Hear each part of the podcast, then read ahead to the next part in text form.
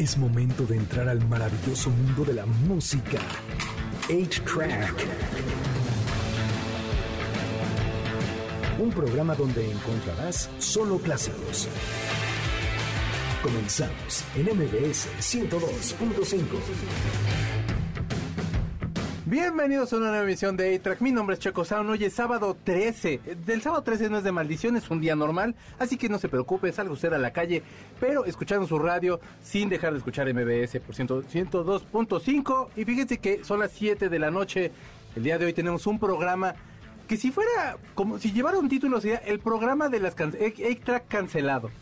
Porque tenemos puras notas de cancelaciones, puras notas de horror. Tenemos el clásico de T-Rex y bueno, vamos a hacer un top 5 de también de, porque viene el día de, fue el día del DJ y así que entonces hicimos un top 5 de los DJs. Pero me acompaña esta noche Gustavo Moneda. Gustavo, ¿cómo estás? ¿Qué tal? Muy buenas noches, ¿cómo te va? Fíjate que, bueno, a ver, martes 13 se supone que es el de mala suerte. Y viernes. Y viernes, pero viernes 13 es el de la buena suerte, ¿no? No, porque te mata Jason, No, pero siempre hay un sobreviviente. Ajá, pero pues es ah. uno, vas todos tus amigos y los matan a todos, ¿a poco vas a quedar muy... Ay, ya, qué bueno, sobreviví, qué contento. No, hermano. Aparte ese Jason es bien, bien negativo, te anda persiguiendo. Siempre te alcanza. Bueno, vamos a empezar tú. Esto es ahí que iniciamos así. Pues fíjate que estamos viviendo una época de cancelaciones. Ahora todo mundo lo checa todo con una lupa muy especial. Eh, si escribiste un tuit hace 15 años, hace 10 años, eh, puedes de todos modos ser juzgado por ello. Y bueno, eh, hoy le toca a Eminem. iniciamos este, este track de cancelados con Eminem. Fíjate que en TikTok desde el año pasado empezaron, un chavo empezó a decir que no quería, que no quería seguir escuchando Eminem porque la canción Love the Way You Lie tiene como líneas muy violentas. Esta canción dice, si ella vuelve a intentar marcharse, la voy a atar a la cama y le voy a prender fuego a la casa. Lo cual digo, así que digas tú, hijo, qué vato tan romántico mi Eminem. Pues no, pero le he escuchado cosas peores, la verdad. Yo creo que, mira, de por sí el género de hip hop siempre ha sido algo agresivo. O sea, eso hay que aceptarlo. Y misógino. Y misógino. Pero pero si no entiendes, es como si no entiendes una broma, cuando que no entiendes un género de película o algo por el estilo, no vas a saber de qué estás hablando ni de qué te están hablando. Ok, pero vamos a poner en contraste, por ejemplo, Drake. Sí, exacto. Que para mí Drake a mí ahorita es como mi top. Bueno, me gusta mucho, la verdad. Y Drake normalmente hace canciones o, muy enamoradillo o la morra le está haciendo así como de, oye, pero pues ya te fuiste a bailar, man, yo es que estoy solo en la casa. Entonces, de alguna forma sí ha cambiado mucho el hip hop. O sea, el hip hop que conocíamos, que todavía le tocó de refilón a Eminem, sí era un tanto misógino. Había una canción que le dedicaba a la esposa que era de verdad, o sea, bueno, la misma donde cantaba con Dairo, que, era la canción de Thank You de Dairo y luego la, tomó. Eh, esa canción está hablando de que mata a su esposa y se suicida, por supuesto, con ella en el automóvil.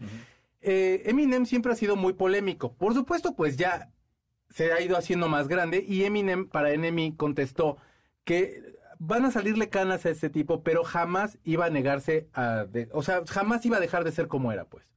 Creo que creo que está bien en el sentido de que, pues, como artista sí, sí necesita él como estar haciendo todo esto. Por supuesto, salieron los, los detractores de Eminem y también sus fans diciendo que cómo puedes tomar en serio a un vato que siempre hace este tipo de, pues, como de, pues, no sé, como de, de, letras, pues, que trata de ser polémico.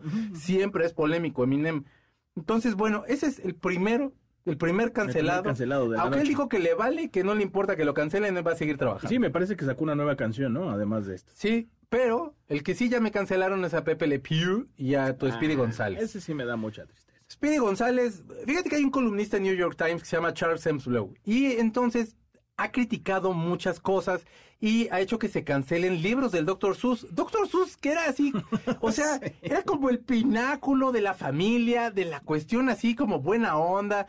Era un tipo que, que caray, Dr. Seuss. Ya, bueno, ya canceló libros de Dr. Es Seuss. increíble, ¿no? Ah, ok, el hermano este dice que Pepe Le Pew es eh, fomenta la violación y que Speedy González es, habla mal del mexicano, o sea, como que nos denigra cuando yo veía las caricaturas de Speedy González, jamás pensé en eso, realmente, porque aparte nunca era así como, ay, Speedy González, aparte es un pobre perdedor. era un ratón que corría cañón, o sea, yo creo que ni Usain Bolt corría, corría tan rápido como Speedy González, y jamás lo vi como poca cosa. Vamos a pensar que estamos viviendo otra, otra época y tal.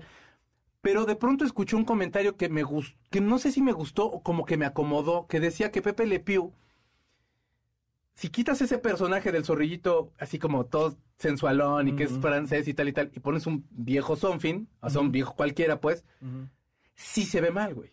Ah, no, por supuesto. No, pero- Ahora, es una caricatura. Estamos, está, eh, eso, está caricaturizando como este personaje del francés que a todas se quiere ligar, que más bien debe ser un italiano porque esos tipos, no manches, son súper perros. Pero bueno, perdón. Bueno, es que antes- y ahora yo ya voy- me van a cancelar porque odio a los italianos. Órale, ¿eh?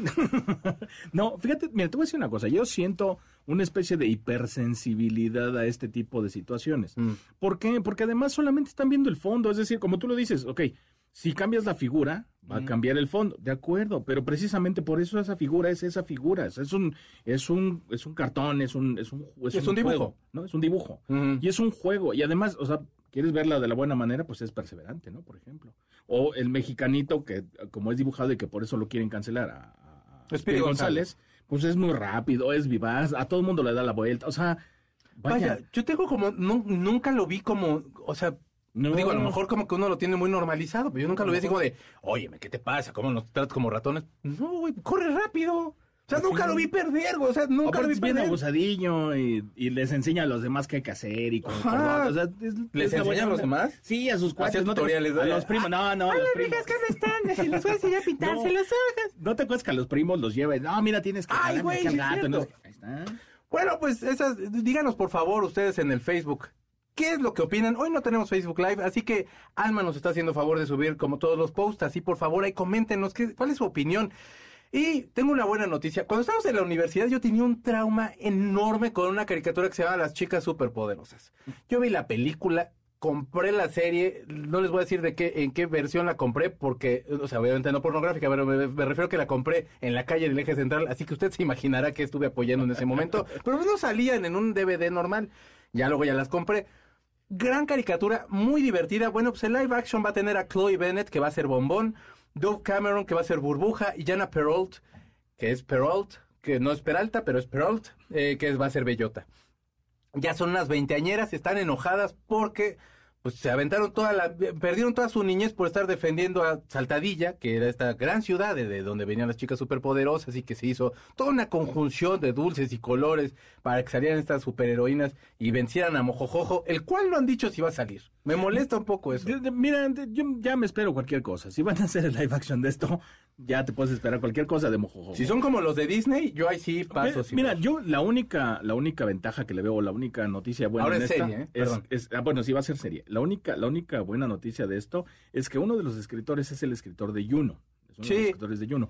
Creo que si lo van a tomar sí, como por pues, ese lado, como medio Es Diablo Cody. ajá. Es Diablo Cody. Po- podría, podría no quedar tan mal y, y- y satisfacer, porque dicen que se, se han quejado mucho precisamente la generación con la que crecieron este, Las chicas esta- las chicas superpoderosas, que obviamente este, no van a estar a gusto precisamente con todo lo que, lo que van a sacar, pero si le van a dar este tono medio agridulce como, como fue Juno, pues igual y no Y están ad hoc, ¿eh? está empoderando a las chavas, todo bien. Y fíjense que, bueno, ya vamos a cerrar este bloque. Hablando de una super banda que me gusta mucho, soy muy fan de ellos desde hace muchos años, no tanto como lo que ellos llevan. Este año cumple 40 años James, una banda de Manchester, gran banda. Yo, si no han escuchado, hay un The Best of James ahí en Spotify que ustedes se pueden dar y les va a encantar, se los juro, una banda pop que ha tenido una historia trágica, de verdad, así mm, tendrían ellos que ser como YouTube, así de famosos, y la verdad es que les ha ido tan mal que va y medianamente les va.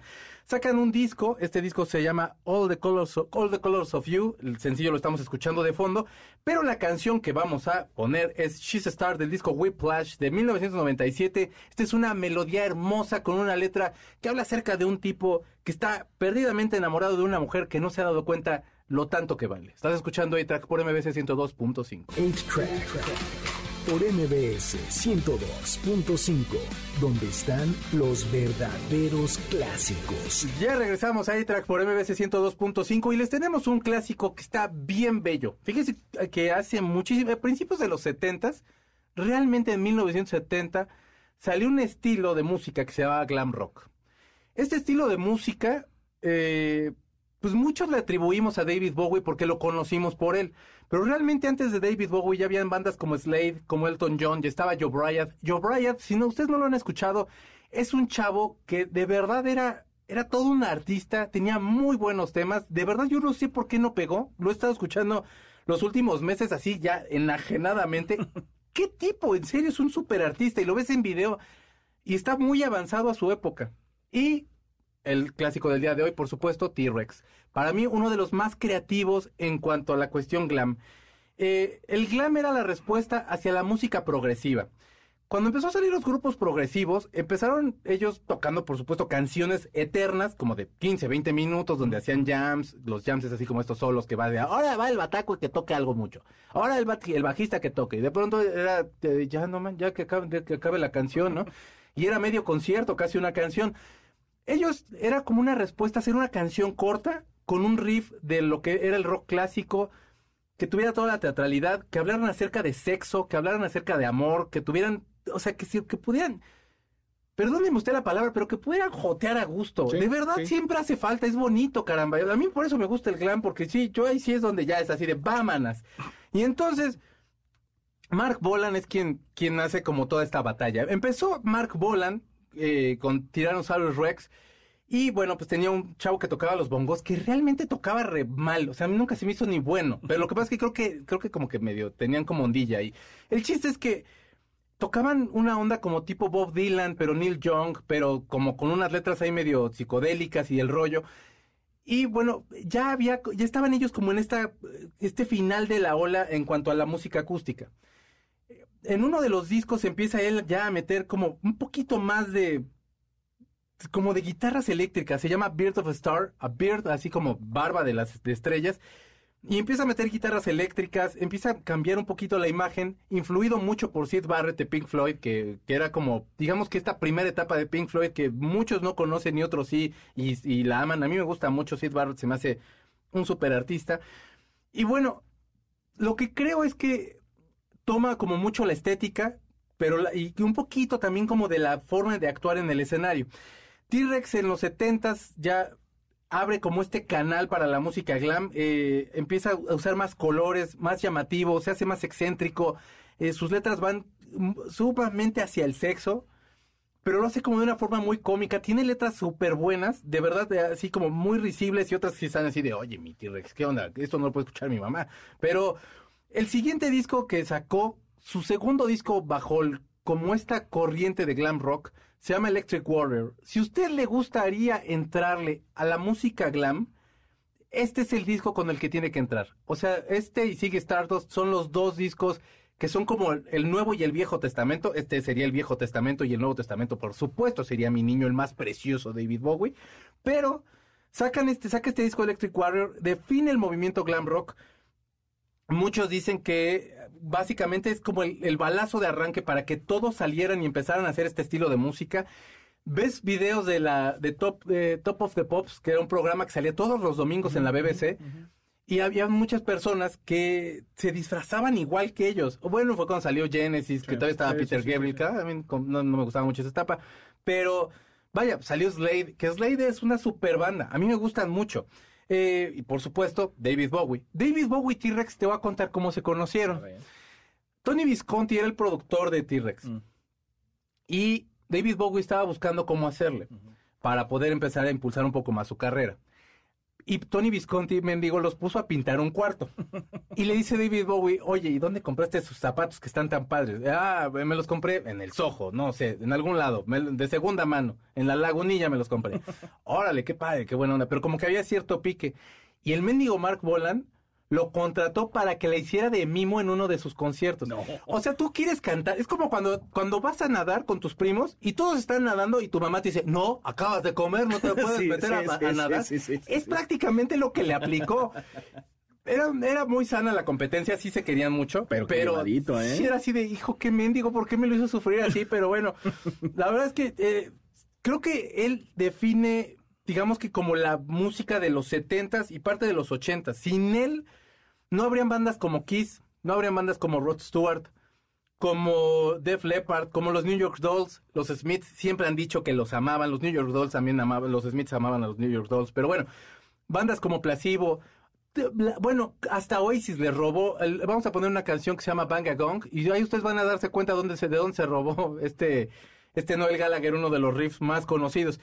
Y la verdad es que la, carrera de T-Rex dura a partir de ahí como unos 10 años, al final se, se acaba muriendo el tipo. Te voy a decir cómo. A T-Rex le gustaba mucho manejar. Coleccionaba automóviles, Sí. todos viejos, unos carrazazos. Y nunca sacó licencia porque le daba miedo morir en un accidente automovilístico. ¿Y sabes cómo se murió? De un accidente. Exactamente, bien contestado, perfectamente bien contestado. Una semana antes tenía un programa de televisión, ya había bajado mucho la calidad porque David Bowie lo que sí tuvo es que empezó a experimentar un poco con ritmos, hizo soul, ya en ese momento estaba haciendo un poquito de música, pues por decirlo así, electrónica, un pro- sí, bueno, ya estaba como avanzado ya él. Y T-Rex como que seguía con la misma fórmula, no la cambiaba, pero los últimos años sacó muy buenos discos. Y le dieron un programa de tele en la BBC. Y el último, creo que el programa era los sábados. Y el último programa fue con David Bowie. Ah, qué padre. Y se ponen a cantar y se cae este T-Rex así del escenario. Así es un escenario pequeño, tampoco es como, ay, tres metros como Fer de Maná. O sea, que fue como un escalón, pero, o sea, se ve bien vaciado, están botados de risa, se les olvida hasta la canción. No, no sabes, o sea, se, se la pasó muy bien. Y de ahí David Bowie se ganó el mote del, del, del ave de la muerte. Porque poquito antes había también visto a Bing Crosby para cantar la del niño del tambor y Bing Crosby se murió a la semana. Y luego se murió T-Rex a la semana. Y entonces todo el mundo mole- me molestaba a mi muchacho por, por eso. Pero murió a los 30 años. Yo creo que la verdad tenía muchísimo que dar. Hubiera sido muy interesante ver qué era, lo que tenía que pro- Era talentosísimo. La verdad es que, bueno, mira, yo, yo el que más conozco de, de, de T-Rex es Get It. Creo, creo, que creo que ese disco es, si no marca una pauta en la música americana, cuando menos en la, en la inglesa, sí. O sea, definitivamente es bien importante. Creo que es como más explotó en, en Estados Unidos T-Rex, creo yo, ¿eh? No, fíjate que en Inglaterra era muy querido, muy, muy querido. Lo que pasó, por ejemplo, Banga Gong, que voy, si quieren, platicando un poquito de ella, para que ya nos mandemos directo a la canción, va de gira a Estados Unidos Mm. en el 71, antes de grabar Electric Warrior. Y entonces, o sea, ve que, le gusta, que a la gente le gusta su música, pero no conectan como él quisiera. Y el tipo empieza a decir, ¿saben qué? Pues necesito como, como empezar a componer algo. Se junta con su, con el chavo de las percusiones. Insisto, no tocaban nada chido, pero bueno, era como su Bueno. musa inspiradora. Por su cuate. Y sí, bueno, ajá. Y entonces eh, se le ocurre Banga Gong. Mm. Porque era como los riffs que más o menos se usaban en los riffs de Estados. Unidos, pues, y con la música con la que ellos, los ingleses, la primera generación del rock, se enamoró del rock and roll. Entonces, es como un gran tributo. Los fanáticos cuando escuchaban la música acústica de T-Rex se enojaron muchísimo cuando cambió. ¿Y sabes qué fue lo que hizo? Meterle más distorsión como tiene que ser en el rock and roll, por supuesto. Esto fue el clásico del día de hoy. Hablamos de T-Rex. Yo espero que lo puedan escuchar. Escuchen Electric Warrior. ¿Dónde viene esta canción llamada Bang a Gong? Es de 1971 y suena como si lo hubieran hecho ayer. Esto es A-Track por MBC 102.5. aventó a Buzz por una ventana y después de cuatro películas el mensaje sigue siendo quédate en casa. Hay una serpiente en mi bota. 8-Track.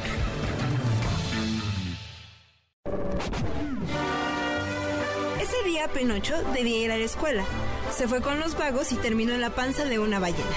Por eso quédate en casa. No hace falta, vamos a salir.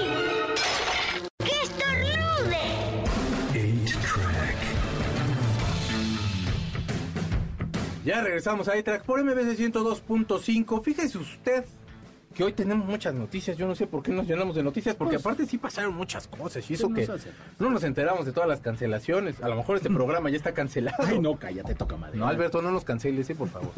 Celeste, no nos canceles, yo te quiero. Bueno, fíjense ustedes que hace una semana salió una entrevista que hizo, le hizo Oprah Winfrey a Enrique y Meghan Markle. Eh, Enrique, por supuesto, de la Casa Real, de los, de los Windsor, estos muchachos que hacen bicicletas y también se dedican a gobernar eh, Inglaterra y el Reino Unido. Eh, en la entrevista, eh, la entrevista es muy buena. Oprah, la verdad, bueno, ¿qué, podemos decir de una de las mejores entrevistadoras de la historia? Pues Oprah es, es una, es una fregona la tipa. O sea, de verdad, qué buenas entrevistas hace.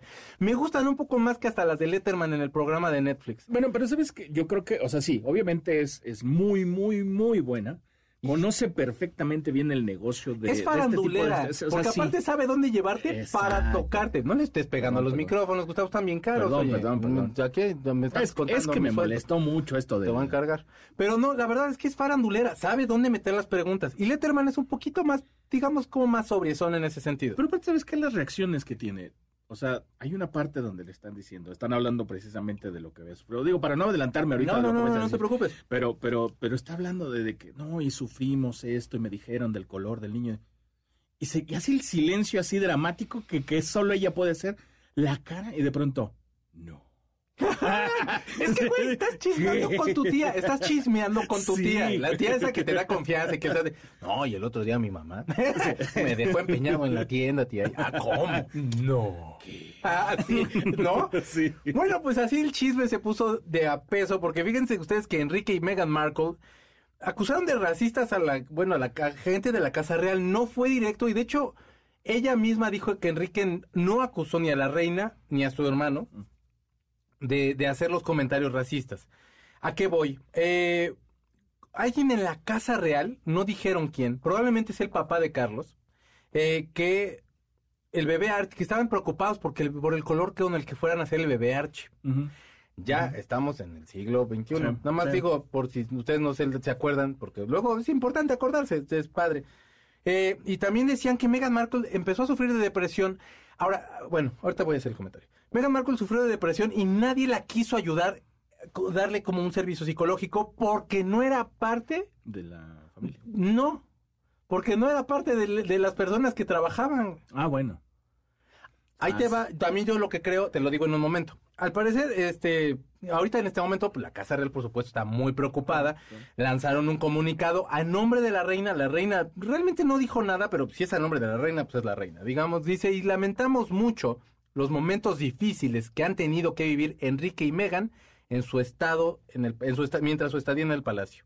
Nos preocupa mucho lo que se comentó sobre el racismo, y aunque este es un problema muy serio, es algo que se tenía que resolver en la privacidad absolutamente de acuerdo. Enrique y Meghan siempre serán miembros de miembros amados de esta familia. Y el mismo príncipe dijo que la presión no la recibieron, eh, que recibieron ellos dos, hizo que se distanciaran de Carlos, de la abuela, que tampoco que la vieran un chorro, porque la señora se la pasa chambeando, porque esa señora sí trabaja, ha trabajado toda Sí, su vida. O sea, ahí sí no hay de, ay, me quiero jubilar. Sí, no, pues sí, no, ¿cómo? no. Y bueno, pues de, y, y bueno, entonces se distanciaron por todas las presiones. Mi punto es, si tú te vas a casar con un príncipe, hay protocolos reales. Claro. La reina ni siquiera toma las decisiones sobre el reino. O sea, hay decisiones políticas que no la deja, que la, que la consultan. Sí. Pero no por eso que ella se pueda brincar y diga, ¿saben que a partir de hoy todos descalzos, la única que usa zapatos soy yo? Eso no va a pasar No, no, no. hay ya como una mona- ya dentro de la monarquía ya hay algo en lo cual ella sí ha perdido un cierto poder y hay como una especie de democracia, por así decirlo, en la cual el primer ministro es quien va y hace las negociaciones y le muestra los planes que van a, a los que van. Y una, Hay un y una modernización inevitable, o sea, tiene que haber una modernización en- en- hasta en los mismos protocolos, o sea, no pueden ser iguales. Ahora, creo que cuando Megan se casa con él, si alguien le tuvo que haber dicho que habían unos protocolos los cuales se tenían que seguir, que son muy estrictos, los que también, o sea, y si no, pues hubiera visto The Crown, güey. Pero fíjate, obviamente, es que O sea, por cierto o sea, se las recomendamos mucho ¿qué porque, pasó? porque además Harry precisamente es quien ha dicho últimamente, que ah, digo, o sea, después de todas estas declaraciones que han hecho y todo, que le preguntaron, oye, ¿qué opinas de, de The Crown? O sea, ¿cómo, ¿cómo la ves, no? ¿Cómo ves la serie? Y dice que es muy parecido a lo que verdaderamente sucede con la familia real. El Que- papá es, es preocupante en parte, ¿eh? Porque no Cuando ves a Carlos, o sea, lo que le pasa al príncipe Carlos, Sí. que porque el papá, el, el Sí. príncipe con el príncipe con forte o el príncipe con suerte más bien, es un hijo de Dios, Sí, no manches, qué maldito tipo, de verdad, ¿cómo, cómo, cómo es malo? De-. Pero es que no se me ocurre otro adjetivo porque aparte nos quitan el programa, pero de verdad, ¿cómo es malo, güey? O sea, el, el- el Qué adjetivo es malo. Viejo desgraciado. Pero hay un protocolo el cual tú tienes que seguir. Ok, Ahora, vamos a, suponer que ella, eh, siendo una persona no como de estos estatutos reales, digas, híjoles que sí se me, sí se me complica, maestra. ok, No importa si nunca has escuchado un podcast o si eres un podcaster profesional. Únete a la comunidad Himalaya. Radio en vivo. Radio en vivo. Contenidos originales y experiencias diseñadas solo para ti. Solo para ti. Himalaya. Descarga gratis la app. Pero pues creo que también el hecho de que, bueno, ya se salieron del palacio, ya viven en Los Ángeles, ya tal y tal y tal. no vas y quemas a tu familia. No, no, de acuerdo, pero mira, te voy a decir una cosa. Yo lo que creo. que Cancelados otros. su- yo lo que creo que sucedió en parte, Bueno, o sea, bueno, buena parte, la, la verdadera razón de todo esto es, creo que se les hizo muy fácil, porque Hardy siempre fue el muchacho rebelde, Ah. el alejado, el, el no elegido, obviamente, ¿verdad? Pues es la que él no va a llegar. ¿verdad? 15 cuentos Jamás. tienen que, perdón, pero 15 cuentos tienen Pero que lo peor de caer para es que, que sí llegue. veías cumplirlo, o sea, sí veías cumplir lo, lo que le pedían, o sea, él de todas maneras hacía parte de lo que le pedía. Por ejemplo, Hay protocolos, ves- ves Gustavo, videos- pues es que te educan a eso. ves videos, ves videos de él en el ejército y lo ves y dices, no, este, este no se hace tarugo, o sea, este sí anda corriendo No, de claro, para otro, güey, este los sí anda- mandaron creo que al Medio Oriente para que hicieran el Y en servicio. cambio el otro se ve cómo va pasando entre las barras y lo van agarrando entre todo. Obviamente lo tienen que proteger, o sea, es obvio. Claro, pero esa, sobreprotección también llega a algún lado. Carlos ya no va a tomar el reino. no.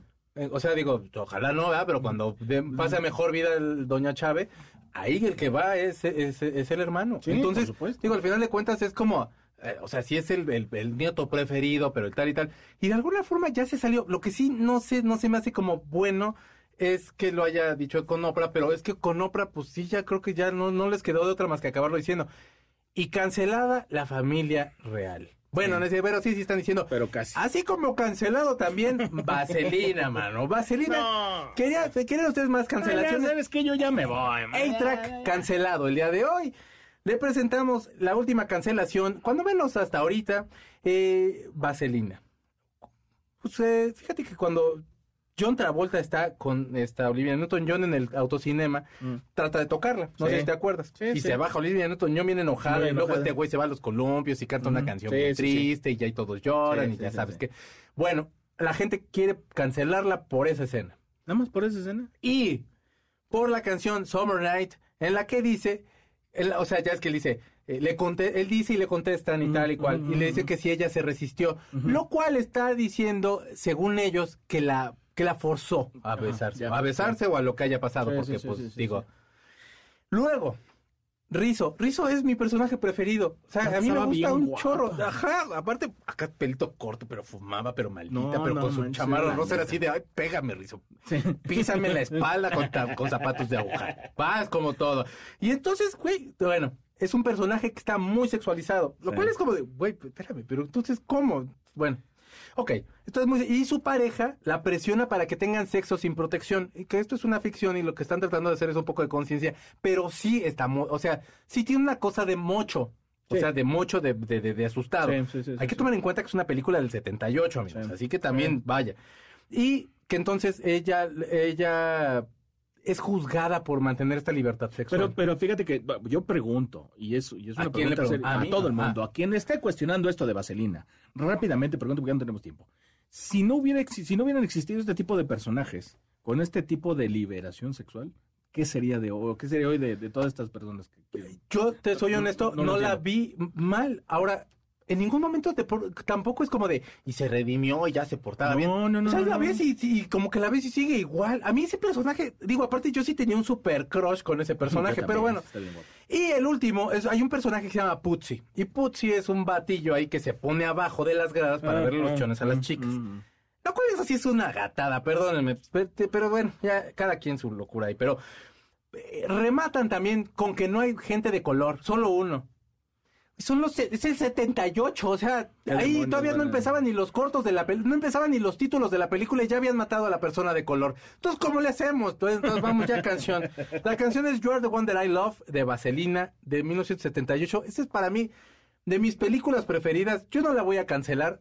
Sí entiendo que a lo mejor una nueva generación pueda tener otros ojos, pero yo no la voy a cancelar porque de verdad yo desde niño joteo mucho con esta con esta película. Me gusta mucho, me ha influenciado para hacer canciones. Así que vamos a esta canción que está bien padre. 8-Track por MBS 102.5, donde están los verdaderos clásicos. Ya regresamos a A-Track por MBS 102.5. Pues por dónde más, amigos. A-Track cancelado el día de hoy, pero espero no nos cancelen porque fíjense ustedes que el martes fue el Día Internacional del DJ. Y nosotros hicimos una pequeña lista. Por supuesto es nuestra. Mándenos la suya. O sea, no están aquí más que puros de electrónico, porque yo por mí meto a DJ Shadow. No, bueno. O sea, bueno, meto a, a- a Fatboy Slim. O Sí, sea, claro, claro, hay como cierto tipo de DJs que a mí me gustan, pero que construyen loops y hacen como otro Sí, tipo de show. Los DJs de los que vamos a hablar es de música electrónica. En el número 5 yo puse a mi ídolo de todos los tiempos y él es Dead Mouse. Dead Mouse, no manches. Este cuate eh, tiene de verdad una visión muy, muy, muy diferente a lo que la mayoría de los DJs. Eh, hay un inclu- hay incluso un masterclass que lo pueden ver porque se Sí. anuncian en YouTube. Sí. Eh, y le- esos pedacitos que, que se dejan ver, igual que, ay, no me acuerdo quién, este otro es productor de... Hans Zimmer. Eh. Hans Zimmer, ajá. Zimmerman o Zimmerman, Zimmerman? Zimmerman. Este, te- todos estos de Masterclass te dejan ver esos pedacitos que dices, no manches, quiero ese curso ya. Ahora, ahorita". ¿ves ese cuarto donde está Dead Mouse? Ah, es una locura. Bueno, a mí me tocó cuando hacía los tutoriales, no hacía tutorial, tutoriales, pero empezabas a componer canciones. Sí. Y me tocó cuando empezó a construir ese cuarto, No, que es como un cuarto de Star Trek, así es así como, o sea, es, es la locura. Es, es Y el, tipo cuarto sí del santo, chambea. ¿no? De las, de las Sí. computadoras del Ahora, santo. la innovación no realmente, bueno, es que el casco se le veía bien padre con sus orejitas bueno. de Mickey Mouse, por Mm. supuesto. Es un tipazazazazo. Creo que los mejores shows son los de él. Me gustan casi todas sus canciones. Las últimas han estado muy buenas, pero hay canciones. eh, Raise Your Guns, que esa es una canción que me encanta. Pero de verdad, Dead Mouse vale mucho la pena si no lo han escuchado. Y es de las primeras, de los primeros que se convierte en una estrella al nivel así de, no sé, Lady Gaga. O sea, como Sí, ese tipo sí, de sí, grande. En el cuarto lugar yo puse a Diplo. ¿Por qué puse a Diplo? A mí las etapas, todas las etapas de Diplo me han gustado mucho. Hubo una etapa en la que le empezó a producir a, a MIA canciones de Mumbatón. El Mumbatón es digamos como el reggaetón, pero este cuate de verdad empezó a hacer- hay uno que se llama Piracy Conspiracy Revolution, algo así, es con MIA. Mm, Te lo juro, te lo juro, te lo juro que es un discazo. O sea, yo me cansé de escucharlo.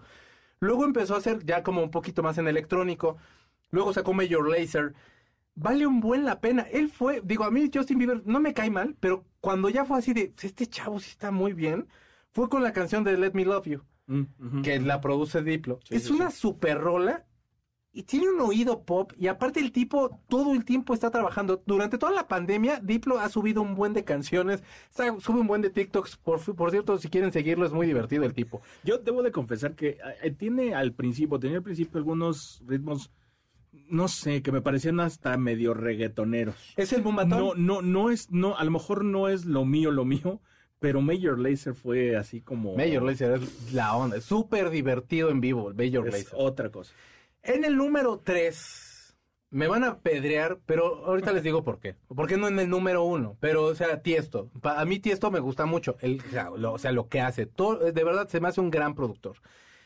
Yo creo que digamos que es como el YouTube de los DJs. O sea, el tipo ha hecho espectáculos impresionantes. Es más, cuando pegó, eh, cuando pegó en Estados Unidos, Tiesto ya era en Europa, así ya la revelación, y aquí también, o sea, yo no sé por qué en Estados Unidos luego tardan tantísimo en entrar. Por cierto, su nombre es impronunciable, así que no se los voy a decir, así que quedemos en Tiesto. Eh, pero la verdad es que es un gran artista, muy buen productor. Escuchaba yo mucho su podcast donde sacaba nuevas canciones, todo. ¿Qué tipo más creativo? Me gusta mucho. Y a quien le ha dicho, usted se debe haber quedado en primer lugar, mándame tu lista y dinos cuáles son los DJ, el, tu top 5 de DJs en el post que está poniendo, no sean favor de poner. Yo creo Alma. que Tiesto, pe- perdón que me meta, pero rápido. Ay, este, no, pues, pero, si tú estás aquí, no, no, no, es que trabaje, no, no quiero yo interrumpirte tu top 5. No, pero yo creo que Tiesto es el que tiene la mejor, eh, eh, ¿cómo se dice? La- el, el- el- el punto de vista más europeo en Estados Unidos, ¿no? O sea, creo Sí. que fue mejor aceptado con ese punto de vista europeo en Estados Unidos. Sí, sí, sí, de, todos acuerdo. los- Sí, sí, Porque sí, obviamente hay muchos, ¿no? Pero, pero creo que todos fueron medio americanizando, por decirlo de alguna manera, a- a- a- al estilo de ella. Creo yo. No, sé. No, sí estoy de acuerdo. Ahorita te ahorita en el 1 vamos a estar más de acuerdo. En el número 2 está Swedish House Mafia. A mí, ¿cómo me gustaban estos infelices? Desde el 2008 que salieron, canción que sacaba, canción que me gustaba. Qué buenos productores son todos ellos. Ves el documental antes de que se separaran. De hecho, ya es para cuando se van a separar. Y sí te das cuenta que hay como un par que se llevan un poquito mejor. Que hay uno que es un poquito más complicado. Axwell creo que es el más, como el más relajadillo de, to- de todos ellos. Pero de verdad, qué oído más popero tienen. Qué buenas colaboraciones saben hacer. Se, re- se reunieron nuevamente hace unos años, pero de verdad es una super banda. O sea, caray, los remixes, todo, todo les queda bien. Hay, un, hay discos que a mí me han enajenado completamente de Swedish House Y, Mafia. y además, eh, creo que todo el concepto, ¿no? Porque incluso, o sea, manejan bien, bien eh, to- todos sus, todas sus ideas, eh, hasta en los videos, ¿no? Sí. Yo me- Yo me acuerdo El de los muchísimo- perros. El de los perros es, es, es de veras entrañable ese. We're gonna save the world tonight. Who's gonna save the world Who's gonna tonight? save the- Es buenísimo, es buenísimo. Pero aparte, o sea, ver a los perros como protagonistas y cómo los ponen, de verdad, o sea, todo eso es algo es que, que trabajan mucho ellos. Pero el sentido del humor, güey, porque aparte, Sí, ok, claro, sí, sacas claro, pitbulls, claro. ¿no? Así Sí, que, sí, así sí, que sean claro, los, que se los perros más- más imponentes. No, no, no, no, no, son hound dogs. Sí. O sea, son así de pronto, creo que hasta hay un chihuahueño, que es así de, y están salvando al mundo. Entonces eso ya, si no los quieres sí, tú por sí, eso, sí. pues algo te está pasando en la cabeza. Y Swedish House. Mafia es una super banda. Eh, de verdad, de verdad, de verdad, eh, creo que valen mucho la pena. Por supuesto, han habido, eh, están saliendo muchísimos más DJs, hay muchísima música ahorita. Estamos hablando como de los clásicos para que, Sí. Como para luego ya a lo mejor más adelante, o díganos ustedes, recomiéndenos, hagan un top 5, insisto, hagan un top 5, recomienden los DJs nuevos y todo, porque ya la verdad, Gustavo y yo ya estamos bien rucos, man, ya. Y en el comentario que decías hace rato, acerca de que como que los estadounidenses de alguna forma como que se adecuaron, por decirlo, a Tiesto. Esto, ujú. Quien no lo hizo, y creo que lo hizo de forma muy inteligente, fue Avicii. Y Sí, yo por eso lo tengo en el número uno. Avicii es un vato que se le ocurrió una cosa muy cotorra. O sea, por supuesto empezó como produciendo todo el house y demás y tal. sí, sí. Pero Avicii cuando estaba en un eh, no, estaba en un festival en Miami y entonces decidió empezar a poner bluegrass y empezarlo a mezclar con house. Güey, en ese momento la gente paró las pestañas y como que a nadie le gustó. Hay quienes decían, y, per- y, y bueno, hace mucho yo creo que en esta estación no se habla de Bob Dylan, así que déjenme hablar- hablarles de, de Bob Dylan un poquito. Cuando Bob Dylan se hace cuando, sí, cuando Bob Dylan deja el acústico y empieza a hacerse eléctrico, está en un festival, se presenta en un festival y la gente se súper enoja y bla, y queda como el, el Judas y tal y tal. En, en- mucha gente, yo sé que a lo mejor es un exceso, pero creo que mucha gente lo ponía al mismo nivel. Sí, Porque era como de, ¿cómo se le ocurre a este infeliz a meter un bluegrass con house? Sí. Y lo logra, güey. Y la verdad es que el tipo se fue, muchos le aplaudieron eso. A mí se me hizo una muy buena idea. A partir de ese momento empezó mucha gente también a experimentar con eso, pero nadie le quedó tan bien como le quedó a Vichy con Wake Me Up de, del disco True de, dos- de 2013. Yo creo que, obviamente sí, que quedan muchos afuera. Para mí, por ejemplo, David Guetta es uno de los que a mí más me gusta. Es buenísimo. A mí se me hace Ah, muy, bueno, muy bueno. Death Mouse dice que ese güey es un tipo con dos iPods nada más poniendo canciones. Es que, poniendo no, play en las es canciones. que sí, o sea, Ah, te pero, quiero, Death Mouse. pero creo que lo que él hizo fue a, a partir como de la mercadotecnia que se, que, que se vendiera un poco mejor, ¿no? O sea, Hacerlo pop. creo que, o sea, cada quien en su, en su onda y fue haciendo cada quien sus cosas. Skrillex, por ejemplo. Este, no sé, por ejemplo, Van Buren, ¿no? Army Van Buren es un Es otra cosa, igual muy europeo. Carl Cox, no lo metí, pero Carl Cox es uno de los, también de los iconos Sí. dentro de la música electrónica. O sea, Steve Aoki. Steve Aoki, es conci- los conciertos de Steve Aoki son súper. Cuando saca la pizza, es la onda Steve Aoki. O sea, de verdad, hay grandes, grandes, Sí, grandes hay muchos, DJs hay muchos, hay muchos. de música electrónica. De otro tipo de, de otro tipo de, como en otro género, como estos recolectores de loops que van haciendo toda una canción, los avalanches, todos esos grupos. No manches, están Es- locos, yo lo siento que es como otro, o- como otro género del mismo electrónico, que, que qué bueno que se ha ido como por supuesto ampliando, pero bueno, creo yo que sí, sí, por supuesto nos faltaron muchos. Es muy difícil meternos en una de cinco, pero bueno. Ajá, pues es que si no, pues, nos llevamos, y acabamos el programa y todo el mundo acabamos. Les faltó Ay, mi primo que ¿eh? también hace, el DJ Chrysler. Saludos al DJ Chrysler, que era mi profesor. Oye, ya vámonos. Vámonos pues. Alma estuvo en la producción, en los controles estuvo Alberto. Muchas gracias, Alberto. Gustavo, despídete de tu público. Muy buenas noches. Muchas gracias por acompañarnos y déjenos sus comentarios. en Hoy no hay Facebook. chiste, amigo. Hoy no hay chiste. Qué mal. Mañana es cumpleaños de Alma, así que por favor felicítenmela mucho. Gracias, Muchas Alma, por todo, lo que, por todo lo que has hecho por esta producción. Gracias por todo tu trabajo, por todo tu desempeño. En verdad, en verdad te agradecemos mucho. Vamos a cerrar esta emisión con Wake Me Up de Avicii, del disco True del 2013. Insisto, es una canción que para mí sí rompió con muchos esquemas. La compuso Avicii, Mike Asinger de Incubus y Aloe Black, que es el que está en la voz. Yo soy Checo Sound, nos escuchamos la semana que entra en 8-Track por MBC 102.5. Pórtense bien y les mando harto beso, cochinos, harto beso. El cartucho se acabó. Nuestro fiel reproductor se apaga. Hasta la próxima emisión de 8-Track, donde están los verdaderos clásicos. MBS 102.5